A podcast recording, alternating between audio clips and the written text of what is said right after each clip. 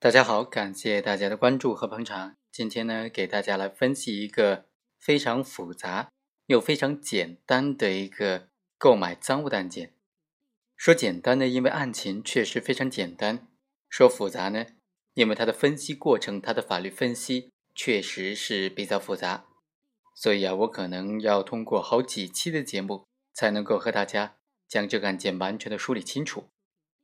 好，我们来看看案情。被告人严某呢，他驾驶一辆车牌为 A 某某的桑塔纳轿车，他在行驶到某个路口的时候呢，因为违章行为被民警给拦截下来，并且接受检查。在验证的时候呢，民警就发现这个车牌啊，明显就是伪造的，而且行驶证也是伪造的，这个车也没有经过年检。后来呢，民警上网查询才发现，哦，原来这辆车牌呢。它是属于另外一辆奥拓小客车的，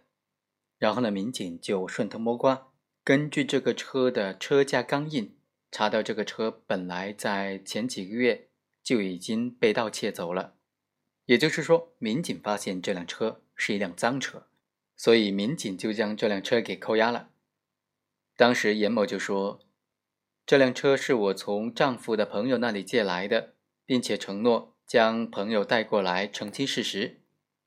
后来呢，公安机关发现他说的并非事实，于是呢，将他拘留了。在看守所里面，这个严某他就做了五次笔录，非常稳定的供述说，这辆车是他从其他地方那里购买来的，没有办理任何的过户手续，而且事后也没有办法和这个卖车的人取得联系。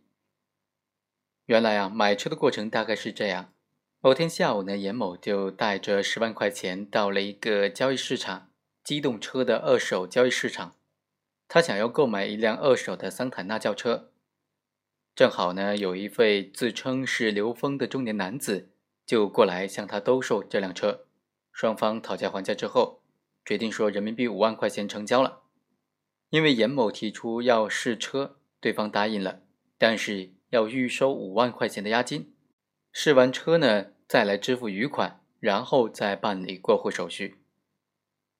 这个刘峰啊，于是就收了这五万块钱的押金，然后当场就书写了收条一张，和将车辆的行驶证交给了严某。后来呢，严某就将车开到了一个修理厂，检验这个车的性能。但是之后，严某在多次联系这个刘峰，都找不到人了。直到案发，这个刘峰也没有出现。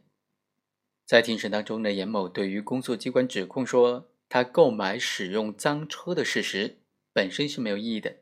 但是他说我主观上并不明知啊，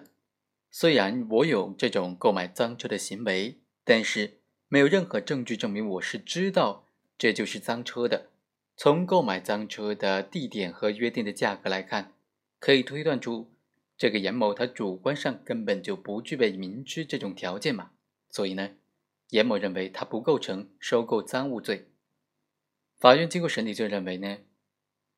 本案当中除了被告人的陈述之外，虽然没有直接的证据证明他明知，但是根据相关的规定，也就是最高院最高检公安部出台的《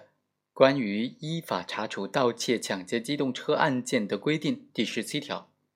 当机动车证件手续不全或者明显违反规定的时候，可以视为被告人应当知道。所以呢，法院据此就认定本案当中被告人主观上具备明确的犯意，客观上呢也有购买赃车的行为，所以他的罪名是成立的。好，今天就给大家介绍案情，下一期呢再和大家简单的来继续分析这个案件当中的各个要素。